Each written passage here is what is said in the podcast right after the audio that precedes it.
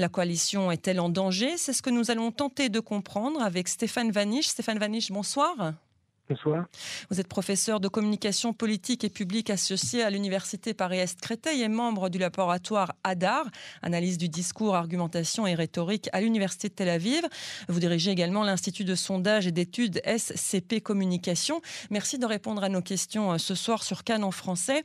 Stéphane Vaniche, est-ce que les menaces de Raham sont réelles? Est-ce que le parti arabe pourrait faire tomber le gouvernement?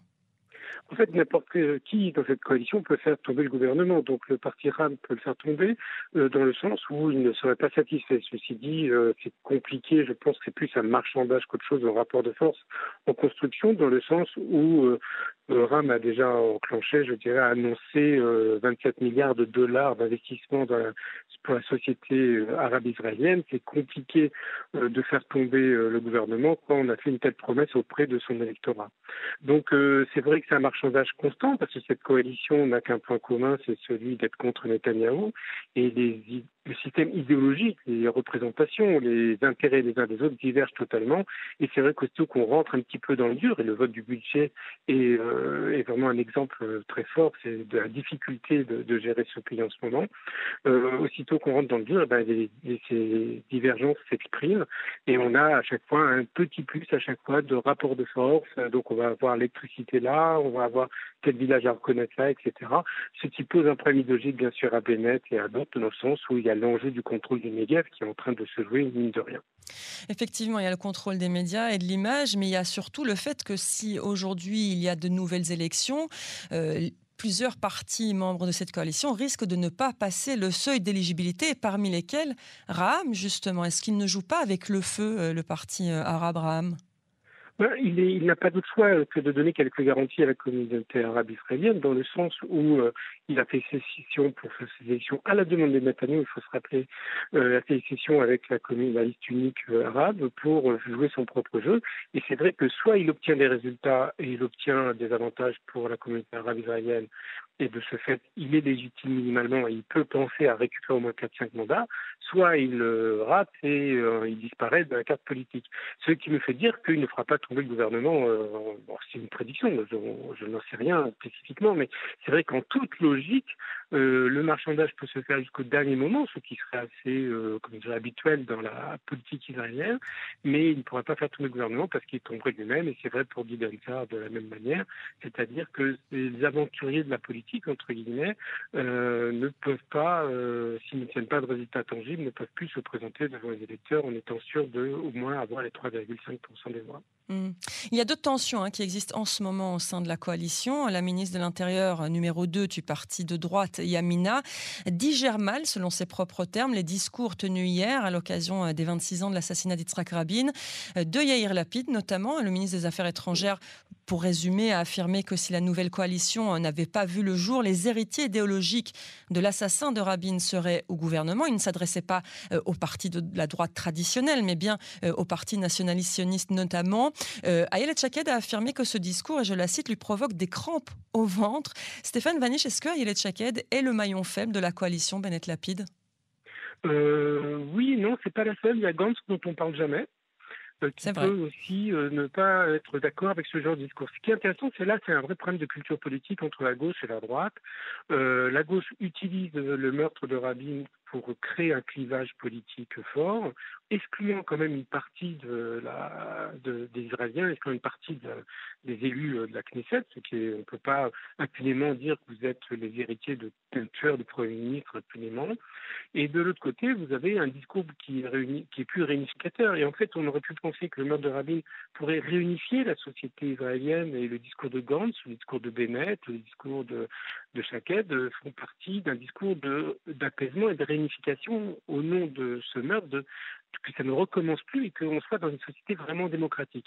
Et à la place, on a euh, ben, ceux qui commémorent Rabin régulièrement, mais surtout là, euh, Lapide, qui est quand même le véritable chef de cette coalition, euh, Lapide qui met, je dirais, de l'huile sur le feu, c'est-à-dire qu'il réaffirme ce clivage politique qui n'est pas réel, parce que Netanyahou, le Likoud, ou même les Datiloumi, donc la droite nationale religieuse, n'avaient pas envie de tuer physiquement Heureusement. Rabin.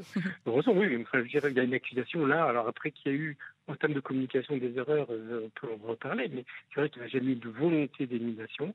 Et de ce fait, il y a un, procès un peu gratuit de la part de la PID qui a pour conséquence, un, euh, ben, une dissension à l'intérieur de la coalition parce que tout le monde n'est pas d'accord, et notamment Gantz a fait un discours très euh, démocratique et très réunificateur de la société israélienne, qui va à l'encontre du discours de Lapide, euh, du, du également, et de Rovitz, il ne faut pas l'oublier non plus.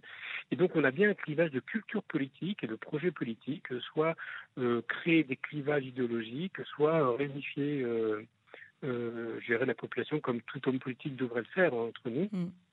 Et de ce fait, on s'aperçoit bien que cette coalition n'a pas du tout les mêmes, euh, comment les mêmes, le même projet, même en termes de culture politique et de devenir collectif.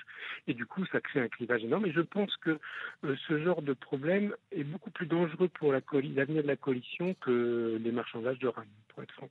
Mmh, effectivement. Alors, on va parler euh, rapidement de Binyamin Netanyahou. Euh, le chef de l'opposition était absent hier à la cérémonie officielle euh, au Mont Herzl. Le protocole ne l'y obligeait pas, hein, il faut bien le souligner. Il a expliqué qu'il n'y était donc pas obligé en tant que chef de l'opposition. Est-ce qu'il a perdu des points ou est-ce qu'il a gagné des points, selon vous, auprès de son électorat en refusant de s'y rendre? Je pense que c'est ni l'un ni l'autre en termes d'opinion publique. Je pense que c'est d'abord une posture politique en disant, parce que globalement, Netanyahu est la tête de Turc à chaque année, à chaque anniversaire de l'assassinat de Rabin. Il, y a une il était déjà, il était encore hier, hein, dans tous les discours, euh, notamment de la famille de Rabin. Oui, tout à fait. Hein, en disant, comme Netanyahu a fait une communication extrêmement euh, anti-Rabin à l'époque, il a, et ça a contribué en termes de, comment dirais-je, d'atmosphère euh, à, une, l'idée que euh, Rabin n'était plus légitime avec les accords de Slo, etc., euh, ce qui aurait pu en effet inspirer une certaine violence politique. Ceci dit, ce dont on est sûr, c'est que Netanyahu n'a jamais voulu le, meurtre de Rabin, ni le meurtre de qui que ce soit par ailleurs, et on voit bien quand il était au pouvoir pendant dix ans que l'Israélien est resté largement démocratique, et donc du coup, on s'aperçoit bien qu'il y a une espèce de procès politique qui est en train de se faire, et euh, Netanyahu n'a pas envie d'assister de, de légitimité, de légitimer, excusez-moi, à sa présence euh, le discours par sa présence. Et donc, du coup, il a eu sans doute raison, quelque part, pour lui-même de ne pas être là. Maintenant, est-ce que c'est un enjeu d'opinion publique? Je ne suis pas sûr. Euh, je pense que le discours de Lapide est beaucoup plus clivant et beaucoup plus euh, gênant pour, comment pour la coalition que l'attitude de Netanyahu en tant que tel. En revanche, ce que l'on peut dire pour être juste jusqu'au bout, c'est que Netanyahu, en, en, en